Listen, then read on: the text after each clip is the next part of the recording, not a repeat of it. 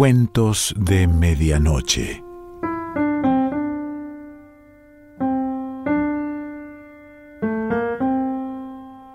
El cuento de hoy se titula Apenas una planta y pertenece a Silvia Poletti.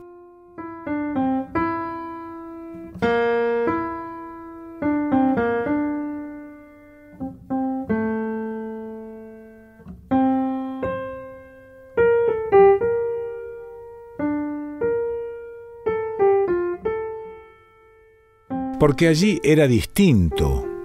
Las plantas eran algo vivo.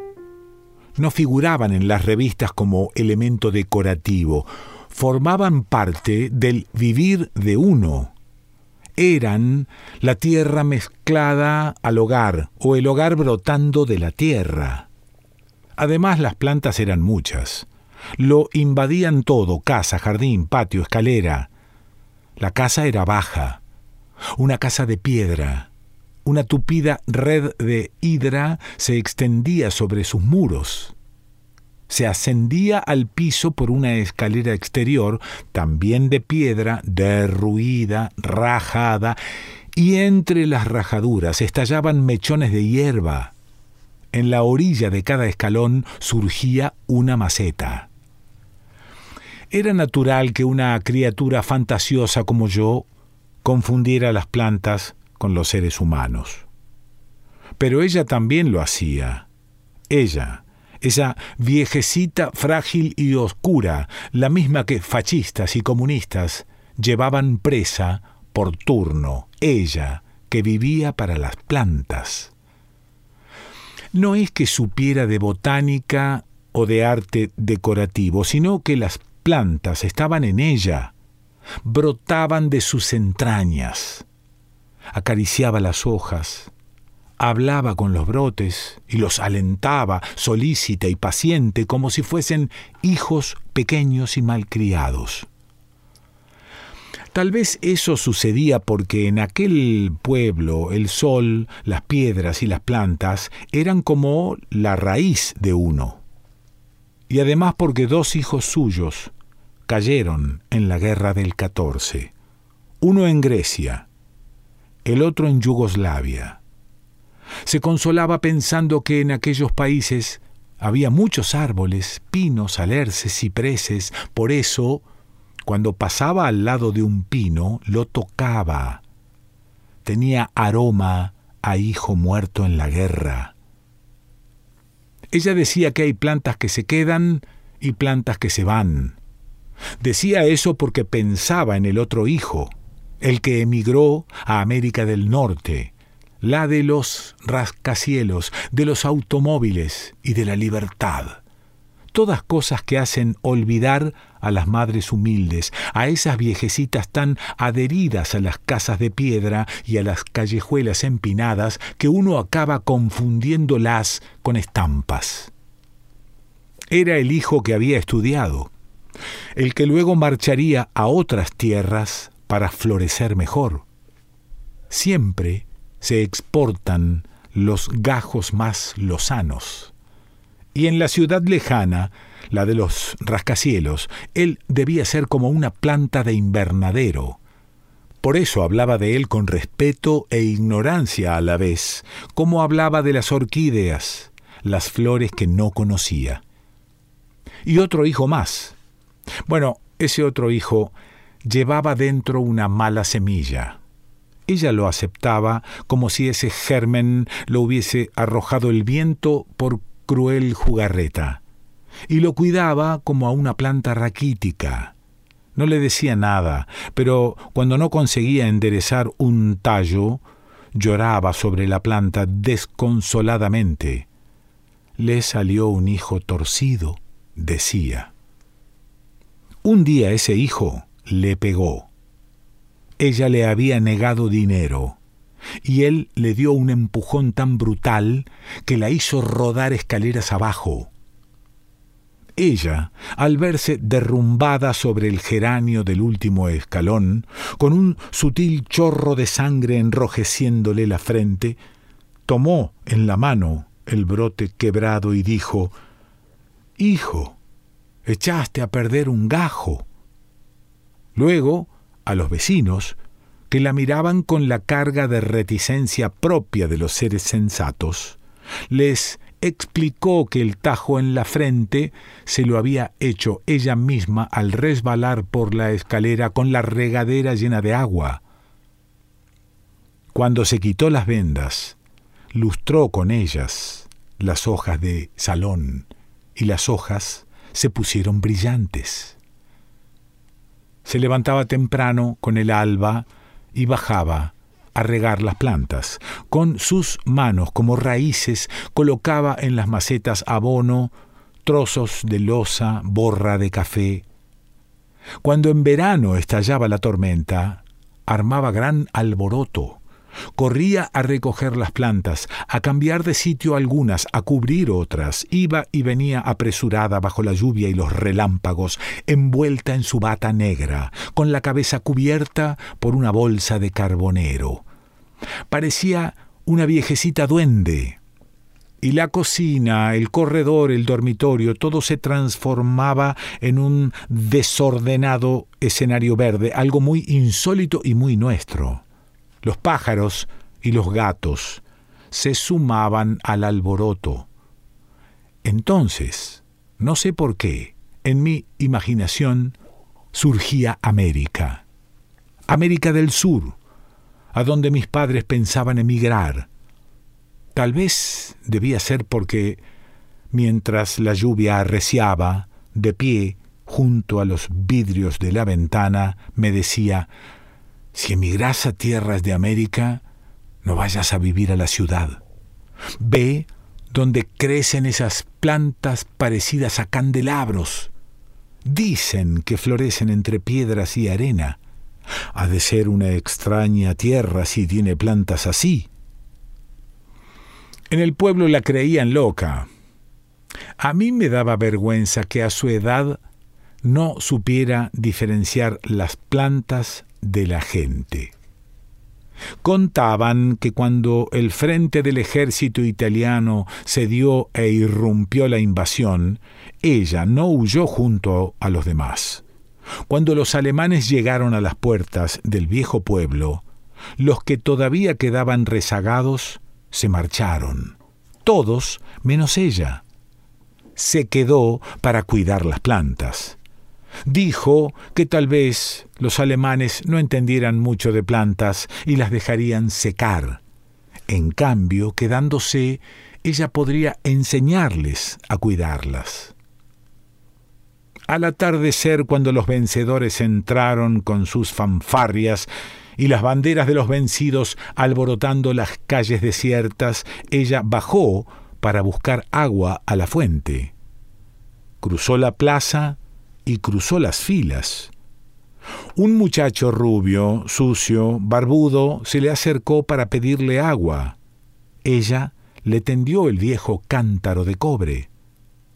Tal vez le contó que sus hijos estaban en las trincheras y en los frentes rotos. O no le dijo nada, y el muchacho rubio lo entendió todo lo mismo, porque levantó los cántaros de cobre y los llevó hasta el jardín. Luego, durante la invasión, el muchacho rubio iba todos los días a buscarle agua a la fuente, y aprendió los nombres de las plantas. El día en que se marchó a su tierra, ella le regaló unos gajos para la madre. Por eso, cuando le llegó la notificación oficial comunicándole que dos de sus hijos habían caído en la lucha, no podía explicarse el por qué. Los alemanes eran buenos, eran rubios, iban a la fuente por agua y aprendían a cuidar las plantas. Además, extrañaban a sus madres. Fue entonces cuando comenzó a hablar con las plantas. El pueblo cambiaba de rostro. Estandartes rojos, camisas negras en pugna, y el hijo culto, el gajo más airoso, estaba en las luchas. Una noche llegaron los fascistas. El pelotón subió la angosta escalera con atropellar de potros. Venían por el hijo que ya no estaba, que emigraría a América, al de la libertad. Golpearon la vieja puerta que se derribó. Entraron en chorro. Revisaron todos los rincones de la casa, nuestras pobres cosas. Destrozaron las macetas. Buscaron el fantasma ausente en los lugares más insólitos. Ella colocaba borra de café en un malbón. Le preguntaron dónde estaba su hijo y qué sabía de él. Contestó con un ademán de ignorancia y llenó la regadera de agua. Los fascistas se la arrancaron de la mano, le lanzaron el agua a la cara y se la llevaron. Se fue entre ellos, completamente mojada, delgada y trémula, como un junco que resiste oscilando. Antes de doblar por el recodo empinado, levantó su voz de duende atrapado, pero de duende al fin, y dijo, Cuídame las plantas. No volvió. Estuvo ausente por muchos días. Debajo de una maceta los fascistas habían encontrado lo que buscaban, papeles peligrosos que quizá ella ignoraba, o en los que ella creía inexplicablemente como creía en las plantas, o tal vez ocultaba aquellos papeles revolucionarios tan solo porque los había escrito el hijo, el gajo más lindo el que buscaría su florecimiento en tierras de América. Cuando volvió de la cárcel, trajo una nueva planta. Pero me mintió. Dijo que se le habían regalado en el hospital. Y yo lo aprobé con la cabeza porque comprendía que a una escolar no se le debía decir que en un pueblo empapado de siglos y de civilización todavía existían prisiones para los duendes. Los mismos guardas relataron que en la cárcel no lloraba ni los insultaba. Parecía intrigada únicamente por saber dónde se encontraba el nido de un canario silvestre cuyo canto llegaba hasta su celda. Pero cuando volvió al hogar y comprobó el destrozo de macetas hecho por los fascistas, lloró al ver que muchas plantas se habían secado. No supieron esperar, dijo. Yo sabía por anticipado todo lo que iba a ocurrir en el pueblo porque ella cultivaba una planta distinta para celebrar cada acontecimiento. Sabía cuándo una muchacha se iba a casar o cuándo la luna traería un nuevo niño por la flor que ella criaba. Y si cultivaba un crisantemo, también sabía que dentro de poco las campanas doblarían a muerto. Y como realizaba el prodigio de que la flor apareciera justo para el tiempo previsto, yo acabé identificando el florecimiento de las plantas con bodas, nacimientos y muertes. Ella era como el tiempo, regía la vida del pueblo. Un otoño mis padres dejaron el campo ajeno que ya no les daba sustento y resolvieron emigrar a América, a América del Sur, aquella de las plantas como candelabros vinieron a buscarme, y como ella no quería separarse de mí, preguntaba perpleja ¿Quién irá a la fuente por agua? Y la gente cuerda, que quiere derribar el ámbito de los duendes, le hizo notar que el nuevo acueducto llevaba el agua hasta la cocina. Pero ella rebatió, el agua de las canillas no sirve para las plantas que la chica vaya por agua a la fuente, que se quede, no está en edad de trasplante. Y yo me quedé para ir a la fuente. Los años en que iba por agua pasaron rápidamente. Ya no me lavaba la cara en la fuente. Los tacos altos quitaban frescura a mis pasos. Y en cuanto a las plantas, yo sabía de células y conocía sus nombres de ciencia. Un día llegó el pasaje para marcharme a América. Ella estaba seleccionando bulbos de dalias y de repente el bulbo resbaló de sus manos. Entonces se acercó a la ventana, miró a lo lejos y con aire ausente profetizó Los trasplantes se hacen antes de las lluvias. Tienes buenas raíces, puedes marcharte. Por eso preparé la maleta. Y llegó la mañana en que de un tajo debía cortar mi savia de la suya. Me acerqué para despedirme. Ella, figura negra sobre el fondo de piedra y hojas, regaba las macetas, y mientras sostenía atentamente la regadera, reflexionó. Las plantas sienten si va a llover o va a haber tormenta.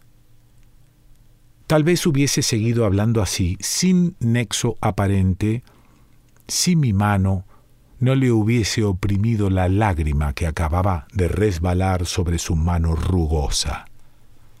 Sonrió como un duende avergonzado y protestó con voz ligera Esta vieja regadera Está loca. Ya no sirve. Mira cómo gotea. Su beso húmedo olía a tierra. Ocultó la cara de vidente detrás de una mata de hortensias y ya no la volví a ver. Pájaro antiguo, ella había previsto la tormenta. El barco llegó a América pero yo no fui a la tierra de las plantas como candelabros ni a aquella de las espigas. Me adherí a la ciudad de alquitrán y cemento, a los diarios que traían oleajes de la borrasca que convulsionaba a Europa. Un día, mis raíces se estremecieron. Ese día, ella murió, alcanzada por una bomba enemiga no se diluyó en el tiempo como parecía. Su cuerpo tan sutil, tan irreal de duende, se incrustó en la pared junto a la hiedra. Dijeron que estaba regando las plantas, que no hizo caso de la alarma antiaérea. ¿Por qué debía temer? Los aviones llegaban de América la tierra del hijo valiente, de su mejor amigo. Tal vez pensó que si esos muchachos descendieran del avión, irían a la fuente por agua, aprenderían. Y se inclinó para enderezar un tallo desbandado. Quizá fue feliz. Quizá vio brotar un nuevo gajo murió con el rostro contra un malbón. Me contaron que pasada la tormenta, cuando los vecinos volvieron al pueblo, se repartieron las plantas.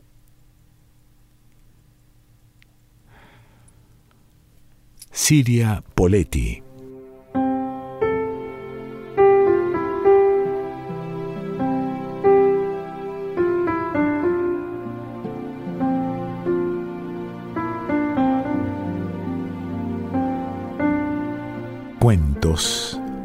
Medianoche.